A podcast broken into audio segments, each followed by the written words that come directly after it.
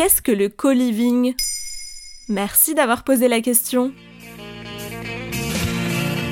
Né dans les années 2000 sur la côte ouest des États-Unis, le co-living est un nouveau mode de vie en collectivité. Il allie espace privé et espace partagé, ainsi que de nombreux services. Un modèle hybride entre l'hôtel et la colocation traditionnelle.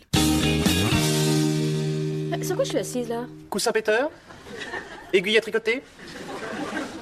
Ah, non, quelle horreur, c'est un slip. Alors, à qui est-il?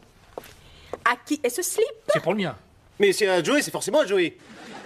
Il existe dans des villes comme New York, Berlin ou Tokyo et on le voit apparaître de plus en plus en France. Au sein d'un immeuble ou dans une grande maison, ce nouveau type d'habitat séduit de plus en plus de jeunes actifs, mais aussi les investisseurs et les promoteurs immobiliers. Mais c'est quoi la différence avec la colocation classique? À première vue, rien ne distingue le co-living de la colocation. L'habitation meublée se décompose en espaces privatifs, des chambres d'une superficie de 20 à 30 mètres carrés, avec salle de bain privative et des espaces partagés comme le salon. Mais dans les habitations en co-living, on peut aussi trouver une salle de sport, une bibliothèque, un spa, un espace de coworking, terrasse et jardin. Car ce sont souvent de grands volumes réhabilités par des promoteurs start-upers spécifiquement pour le projet du co-living. Dans chaque maison, il y a une thématique et nous, on a la chance d'avoir une serre et des cours de permaculture euh, en ligne qui nous permettent d'en apprendre un peu plus. À cela s'ajoute un large panel de services mutualisés comme le Wi-Fi, le ménage, un parking surveillé, un abonnement à Netflix ou à OCS, trottinette électrique en libre service, parfois une conciergerie est même présente pour gérer la réception des livraisons ou apporter et récupérer les vêtements au pressing. Les codes de la décoration et du service s'inspirent beaucoup de ceux de l'hôtellerie. C'est tentant, mais pourquoi je choisirais le co-living à la colocation? Le co-living jouit d'une grande souplesse. Les baux sont flexibles et la durée de séjour est comprise entre un mois et un an. Le loyer comprend l'assurance habitation et les nombreux services proposés par le logement partagé. L'avantage également est que les occupants ne subissent pas les contraintes de la colocation, comme les querelles sur les tâches ménagères. Chacun jouit de son espace privatif et des services qui facilitent la vie au quotidien.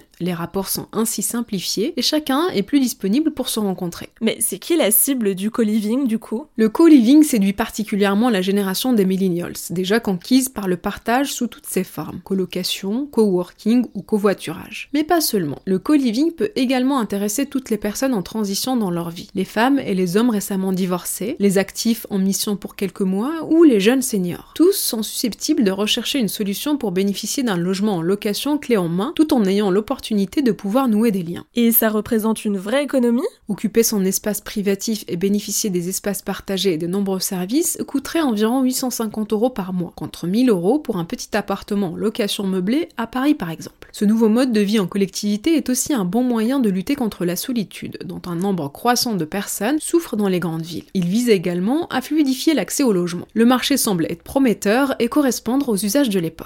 Voilà ce qu'est le co-living. Maintenant, vous savez, un épisode écrit et réalisé par Zineb Souleimani. En moins de 3 minutes, nous répondons à votre question. Que voulez-vous savoir? Posez vos questions en commentaire sur les plateformes audio et sur le compte Twitter de Maintenant, vous savez.